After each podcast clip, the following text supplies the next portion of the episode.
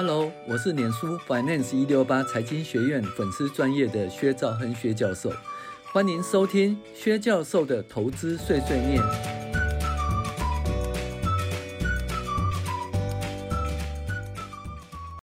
各位网友，大家好，我是薛兆亨薛教授。我们现在来讨论理财读书会五十个投资迷思第十一集。诶，总统选举到底有没有总统选举行情呢？那这是呃本书的最后一次的读书会哈。那下一次我们介绍另外一本书哈，就是《致富心态》啊，跟大家分享。好，那有人认为说总统周期是可靠的股票买卖指引啊。这个股市总是在总统任内某些年份表现较较佳，那某些年份表现较差。你也可能听说过啦，一九二零一九二六年以后呢，尾数五的每一年呢。诶，都是股市的好年，比如说一九三五啊、一九四五、一九五五啊这方面的。那作者认为说，这些只是一个可笑的指标，呃，是一个偶然发生的事情哈。呃，因为什么呢？因为不管呃属于五的月份是不是好哈，不过统计上的巧合啊，因为有三分之二年的股市呢是上涨，这我们讲过，大部分股市都上涨了哈，所以这种状况其实是统计上的巧合，但是呢。总统的选举，哈，总统行情到底真的还是假的？诶，这个不是胡说的哦，中间有一些基本面的因素。总统的周期确实可以啊，作为股市投资人呢，提供一些操作指引。那一九二五年以来呢，美国历任总统所属的政党及标准普尔五百的指数呢，在其任内四年中每每一年的报酬率呢，你可以看到，总统任内前两年的美股报酬率比较差，而且变异数比较高，风险比较大，比较波动。那这不是说总统任内前两年本质上不好，当然有一些表现出色的，只是。这股市在这两年的表现比较波动，而且平均绩效一般而言呢，诶比较低哦，哈。那后两年表表现比较佳哈，股市平均报酬率比较高，而且呢比较稳定呢，尤其是第三年哈。那美股美国总统任内第三年平均报酬率十七点五 percent 哦。而且从一九三九年以来呢，不不曾有一年下跌，第三年哦。第四年股市表现也不错，但是嗯、呃，只是没有第三年好啦。那比第一年跟第二年好很多哈。而且中间是因为二零零八年呢是一个大跌拖低了平均数了。那意思说，如果把第二零零八年踢掉的话，第四年其实表现也没有那么差啦。它表现比前两年还好。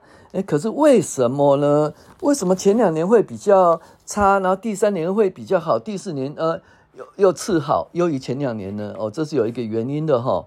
那首先我们先讲哈，投资人对亏损的痛苦感觉是赚钱快乐感觉两倍，这很重要哦，因为这会影响选举哈。他赔钱了以后呢，哦，赔钱以后他的痛苦哈是那个。呃，赚钱快乐两倍，这会影响到那个选票哈，所以这很重要。呃，第二件事情呢，我们知道呢，一些政客哦，起初是正常的人，但是他们一旦进入了呃华府的权势圈，进入国会或者总统府啦，呃，不不出三年就会变成自恋的小吸血鬼。那吸血鬼政客有一半的时间用来争取连任上，另外一个时间呢用来竞选连任筹款哈。所以众议员、参议员和总统啊，这吸血鬼的那个老大莫不如此了哈。那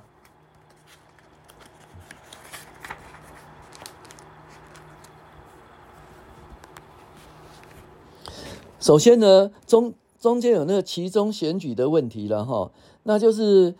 一般而言，其中选举总统所属的政党在其中选举中将受到挫败。哈，二战以后平均会丢掉二十五个众议院的席位，还有二到三个参议员的席位。哦，所以这个方面呢，诶，就是这样。所以总统就知道一件事喽，他最麻烦、最富争议、最难搞动的这些法案呢，诶，搞定的法案呢，就要在第一年跟第二年就要通过了。哈，那所以呢。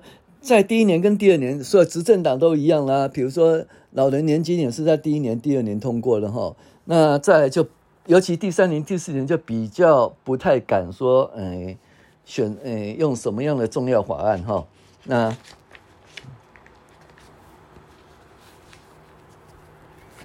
那因为哦，这个法案过关哦，就会造成财富的重分配哦。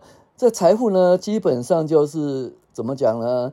呃，富人的钱送给某些穷人，或者说某些富人的钱送给另外一些富人，或者说穷人的钱呃送给某些富人，或者说某些穷人的钱送给另外一堆穷人，基本上就这样子了哈。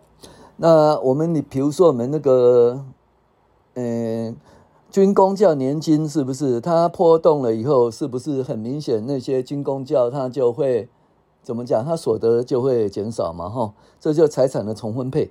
那财产重分配，因为所得减少的痛苦啊，哈，是那个增加所得快乐两倍，那 你就知道快乐的人呢，这个票是一票啊，痛苦人票是两票哈，所以就你就知道说，诶，这种东西其实风险很大哈，那。所以在这个时候呢，诶，一切都公开了，没有被抢劫的人呢，呃，担心下一次会轮到自己，因此呢，总统任内前两年呢，随着立法威胁增强，人民面对政治风险程度一般，那面对政治风险程度升高呢，对股票市场的风险整体升高，所以不愿意持有股票，这就是利空的因素。好，那到了第三年、第四年的时候呢，国会就怠惰了，为什么？他必须要竞选连任，而且。不敢做一些那个违反中间选票的事情哈，那这个时候呢，也就是说国会是嗯不会有推动重大的艰难的立法了哈。那他们无论如何就要帮助本党同志当选下任总统，或者要自己连任哈。那因此呢，他们讲了一大堆话，但是不做一些实质的事。那大家知道说，如果国会怠惰的话呢，那这个。其实对市场是很好的一件事，因为他什么事都不做，什么事都不做呢，就不会有政治风险。那不会有政治风险的话啊，基本上呢，就是嗯，市场风险就比较小。所以呢，第三年、第四年它的报酬会比较大。那其中第三年是最重要，第三年是股票最好的一年哦。因为到了第四年呢，吸血政客开始要竞选，那竞选他讲什么？推出一些什么法案啊，开一些支票。当然，最后选上也不一定要做，但是。总而言呢，它的那个政治风险呢，就是还是有，虽然没有第一年、第二年那么大。所以呢，我们讲说总统选举呢，第一年、第二年呢，因为它推动哦，它。觉得难搞的这个法案通过，这些法案呢会影响很多人的既得利益，所以呢会造成政治动荡与股市动荡。这股市动荡的话，这报酬不加，风险增加。而第三年呢，第四年、第三年、第四年其实都没做什么事，政客不做什么事呢，政治风险比较少。那政治风险比较小，股市风险比较小，所以第三年的报酬率很高。第四年因为选举的因素会开一些支票，说我选上会怎样，我选上会怎样。那这些选上不一定会怎样，但是这些造成某一些政治的骚动，所以呢，第四年诶，它的波动会稍微大一点，但是比第一年跟第二年呢小一点。所以呢，总统选举的第一年、第二年呢，诶，这个。股市不见得很好，但第三年会很好，第四年又比第一年、第二年好，比第三年差。好，以上是我今天的分享，谢谢您的收听。那我们下周开始呢，我们就不再分享可能会写的呃五十个投资迷思呃这本书喽。那我们会跟大家介绍另外一本书呢，就是致富心态哈，致富心态跟大家分享。好，谢谢大家。